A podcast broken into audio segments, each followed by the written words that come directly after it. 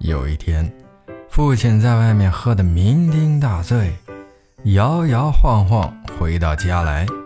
一进门，盯着儿子的脸看了一会儿，生气地说：“哎呀，这这奇怪，你的脸怎么变成三个了？像你这样一个人不人、鬼不鬼的东西，